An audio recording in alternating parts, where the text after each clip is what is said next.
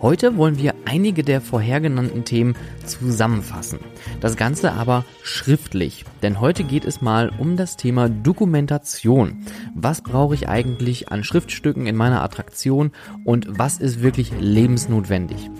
Ein sehr wichtiges Schriftstück, das du am besten vorher schon angefertigt haben solltest, das wird heute zentraler Themenpunkt in dieser Folge sein. Dies ist How to Freizeitpark, der Business Podcast für Freizeitschaffende. Und mein Name ist Stefan Burian.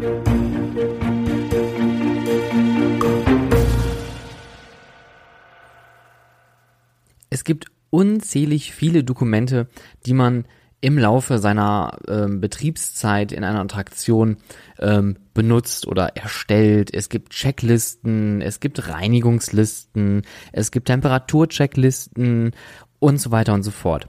Bevor man aber eigentlich eine Attraktion aufmachen sollte, gibt es ein Schriftstück, das wirklich für den Betrieb lebensnotwendig ist. Und solltest du dieses Schriftstück nicht haben, dann würde ich dir empfehlen, schnapp dir deine Mitarbeiter und versuche dieses Schriftstück einfach mal zu generieren.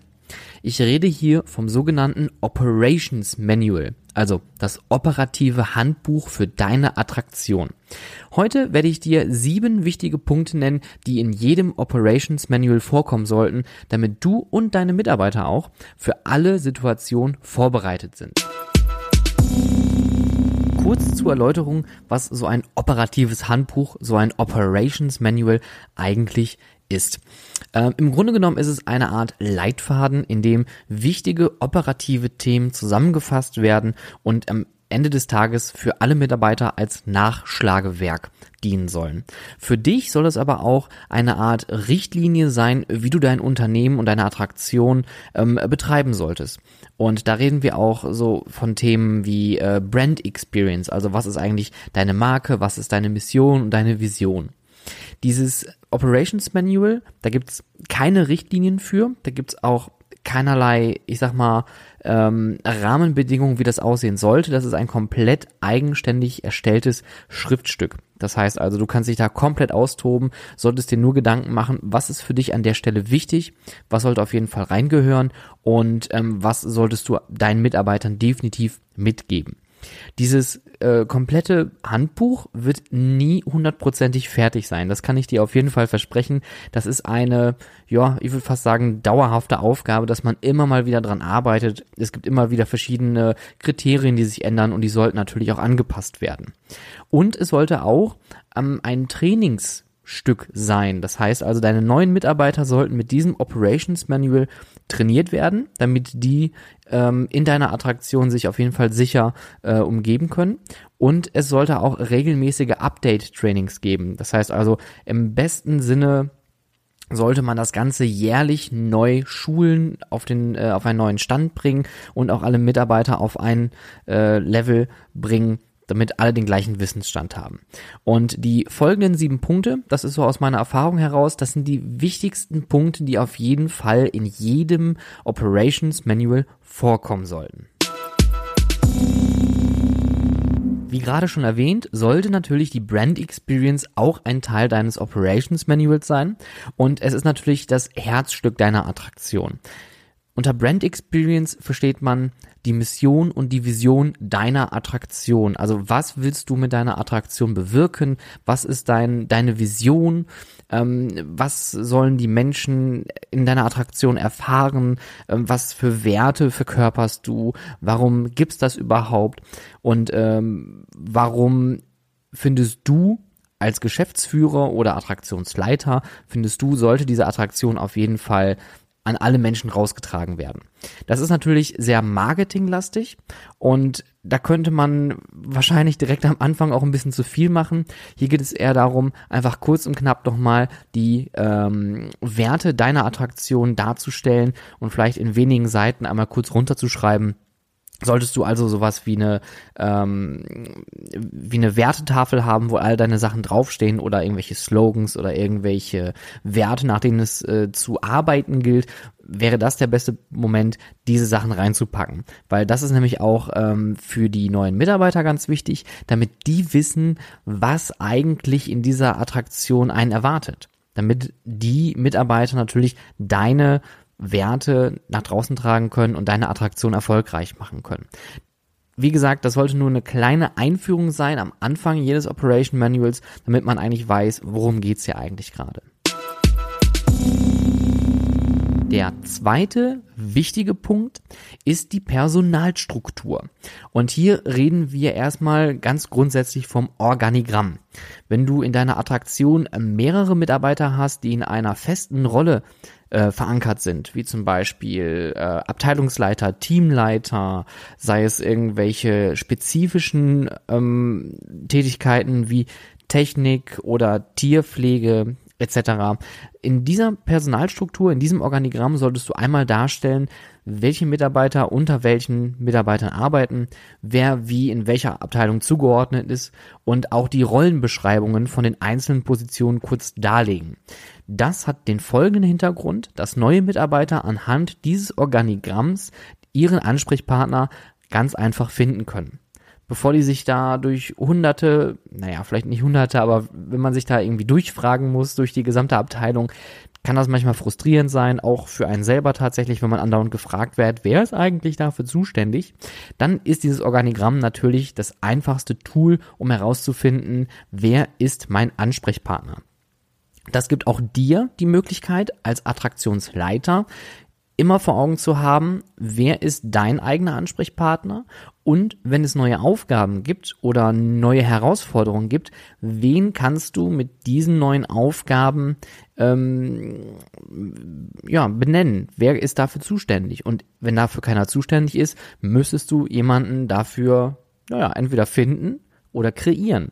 Also es kann auch sein, dass dieses Organigramm sich stetig wandelt, wenn du merkst, oh, deine Social-Media-Kanäle sind zum Beispiel so extrem aktiv, dass ein Marketing-Manager vor Ort alleine nicht ausreicht, dann brauchst du im besten Falle nochmal einen Social-Media-Manager vor Ort, der das Ganze ähm, verantwortet und betreibt. Der dritte Punkt, das ist einer meiner Lieblingspunkte, das sind wichtige Prozesse. Und jetzt kann natürlich alles wichtig sein. Vom morgens die Tür aufschließen bis äh, wo finde ich das Toilettenpapier für unsere Gästetoiletten. Hier geht es darum, einfach mal niederzuschreiben, was sind die wichtigen Prozesse, die wichtigen Abläufe, die in deinem Unternehmen täglich immer gleich sind. Und hier kommen wir wieder zu den Duty Managern oder zu den Schichtmanagern. Und wenn du dich jetzt gerade fragst, was ist ein Duty Manager, ein Schichtleiter, dazu gibt's eine extra Folge, gerne anhören. Diese Duty Manager haben in der Regel auch Ablauflisten. Und diese Ablauflisten, das sind solche wichtigen Prozesse. Aber auch andere Abläufe, wie zum Beispiel, wie bediene ich eine Brandmeldeanlage, falls ich eine Brandmeldeanlage zu bedienen habe, wie bediene ich eine Alarmanlage, wie läuft das Cash-Handling im Hause ab, also das ganze, der ganze Umgang mit Kassen und Bargeld und ähm, Kartentransaktionen. Dann natürlich auch, was mache ich mit Türschlössern oder Codes, welche Zugangsberechtigungen habe ich. Das sind einige der vielen wichtigen Prozesse, die man mal runterschreiben sollte und festhalten sollte. Nicht nur einmal, um sich das selber vor Augen zu führen, sondern auch dies, um neue Mitarbeiter an die Hand zu geben, damit die richtig eingearbeitet werden können. Denn bevor man alles natürlich erstmal erklärt, klar, Praxis sollte es immer geben, es sollte immer einen gewissen Teil an Theorie geben, damit sich neue Mitarbeiter schon mal darauf vorbereiten können. Der vierte wichtige Punkt, das ist die Guest Experience. Und da sollte ein nicht unerheblicher Teil sein, das Beschwerdemanagement. Wie gehe ich mit Beschwerden vor Ort um? Und das ist ein sehr großer Punkt, den sollte man versuchen, aber so gering wie möglich zu halten.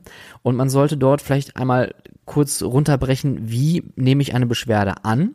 Da gibt es so bestimmte Verhaltensregeln, die man bei jeder Beschwerde immer ähm, einhalten sollte. Und dann sollte man auch niederschreiben, was für Möglichkeiten haben die Mitarbeiter eigentlich. Sind deine Mitarbeiter zum Beispiel befähigt, eine Stornierung durchzuführen oder Geld auszugeben?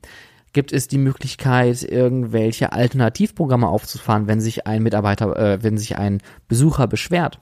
Ähm, sei es die Ausgabe von irgendwelchen Fastpass-Karten oder sei es, dass derjenige vielleicht ein Mittagessen umsonst oder einen Kaffee umsonst bekommt. Solche Dinge sollten von vornherein festgehalten werden, damit das A nicht aus dem Ruder läuft und B jeder Mitarbeiter genau weiß, was zu tun ist, wenn sich ein Gast beschwert.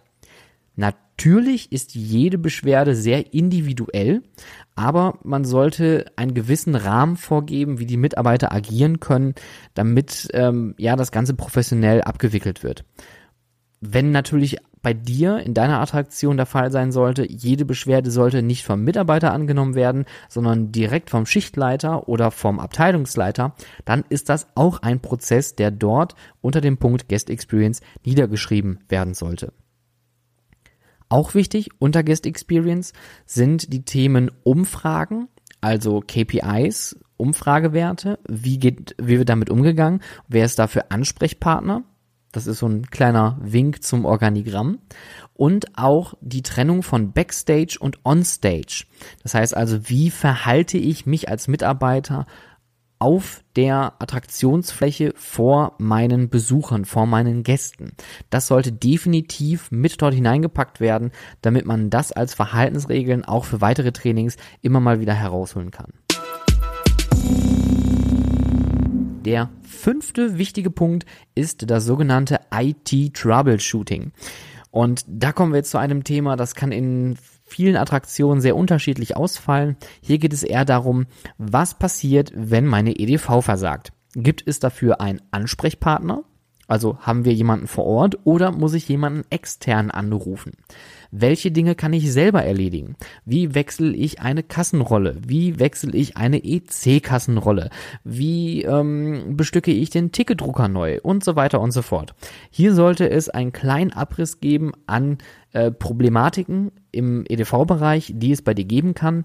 Und sollte es bei dir der Fall sein, dass dafür vor Ort keiner zuständig ist, sondern du hast jemanden extern, der sich darum kümmert, dann auch das definitiv mit reinschreiben, denn solche wichtigen Telefonnummern sollten auf jeden Fall festgehalten werden. Der sechste Punkt knüpft schon so ein bisschen an die vorhergegangenen Punkte an. Hier geht es nämlich um das sogenannte Notfallmanagement. Was mache ich als Mitarbeiter, wenn ich die Attraktion evakuieren muss? Aber auch hier muss man ein bisschen kreativer werden, denn es gibt ja auch andere Notfallsituationen. Ähm, sei es Brand oder sei es ein Erste-Hilfe-Unfall. Aber es kann natürlich auch sein, dass der Strom mal ausfällt. Und dann sollte man sich vor Augen halten, okay, wenn ich keinen Strom mehr habe, welche Attraktionen sind außer Betrieb, welche könnten eventuell noch betrieben werden, was passiert mit der Brandmeldeanlage, was passiert mit der Alarmanlage. Ähm, das gleiche gilt auch für das Ausfall des Internets. Heutzutage ist ja alles über das Internet vernetzt und die meisten Kassensysteme sind cloudbasiert. Wenn das natürlich ausfällt, dann kann man im schlimmsten Falle vielleicht gar nicht mehr kassieren. Also gibt es dann zum Beispiel auch Notfallkassensysteme. Ein wichtiger Punkt, gerade in deiner Attraktion, wenn du dich auf Familien und auf jüngere Leute spezialisieren solltest, dann ist es das Thema vermisste Kinder beziehungsweise verlorene Eltern. Häufig sind es ja eher verlorene Eltern, also Eltern, die verloren gegangen sind, als dass Kinder vermisst werden. Und auch da sollte es bestimmte Verhaltensregeln geben, die man ähm, definitiv einhalten sollte. Und da ein kleiner Tipp am Rande aus der Erfahrung her wenn ihr in eurer Attraktion mal ein Kind habt und das hat seine Eltern verloren, das Wichtigste ist an dieser Stelle, und ich weiß, es klingt verrückt, wenn ihr mit dem Kind durch die Attraktion läuft und die Eltern sucht, macht dies nicht alleine. Habt eine zweite Person dabei, sei es ein Mitarbeiter oder vielleicht der Besucher, der das kleine Kind gerade gefunden hat und geht mit denjenigen zusammen durch die Attraktion und sucht die Eltern. Das ist nämlich zum Selbstschutz. Auch das Kind nicht an die Hand nehmen oder auf den Arm nehmen. Ich weiß, das möchte man unbedingt, gerade wenn es ähm, weint und traurig ist, dann möchte man das irgendwie trösten, aber hier geht es um den eigenen Schutz, dass man erstmal gesehen wird, dass man also das Kind ähm, ich sag mal, ja, nicht schadet, weil auch es gibt leider auch schlechte Menschen auf diesem Planeten, das darf man leider nicht vergessen. Und dass man ähm, das Kind nicht eigenständig irgendwie durch die Gegend trägt ähm, und irgendwie nachher irgendwo hinsteckt, wo die Eltern das nicht finden können. Ja, das kann auch passieren. Das sind Missverständnisse, die können dann zu Verärgerung führen, gerade mit den Eltern. Also habt immer eine zweite Person dabei, Nehmt das Kind nicht auf dem Arm oder an die Hand, ist ja denn natürlich das Kind greift automatisch nach eurer Hand, dann ist das so. Ihr habt ja immerhin die zweite Person bei euch, die ähm, auch mit ein Auge drauf haben kann. Und ähm, ja, solche Dinge sollten auf jeden Fall niedergeschrieben werden und kommuniziert werden an deine Mitarbeiter. Ein wichtiger Punkt ist auch noch das Thema Alleinarbeit. Solltest du nämlich eine kleinere Attraktion haben, kann es ja auch am Abend mal sein, dass vielleicht alle Mitarbeiter schon verschwunden sind und dein Schichtleiter ist die letzte Person im Haus. Alleine. Und jetzt passiert ein Unfall oder derjenige kippt um. Was ist dann? Wie sieht es mit dem Thema Alleinarbeit in deiner Attraktion aus? Auch das solltest du mit unter Notfallmanagement nehmen, denn das kann tatsächlich am Ende auch Leben retten. Der letzte und wichtigste Punkt passt eigentlich sehr gut zum aktuellen Thema oder zur aktuellen Weltlage, ist das sogenannte Krisenmanagement. Krisenmanagement ist natürlich dann wichtig, wenn es Dinge gibt, Situationen eintreten, die so unglaublich groß sind, dass man das selber nicht mehr handeln kann. Und da muss man niederschreiben und festhalten, wen kontaktiere ich zum Beispiel zuerst? Wenn es einen großen Unfall gibt, dann wird es natürlich auch Presse mit sich äh, ziehen. Und da sollte man schauen, hat man eine Marketingagentur oder hat man eigene Marketingmenschen, die dort eingeschaltet werden müssen. Die müssen natürlich auch sofort informiert werden, wenn sowas passiert oder eintritt.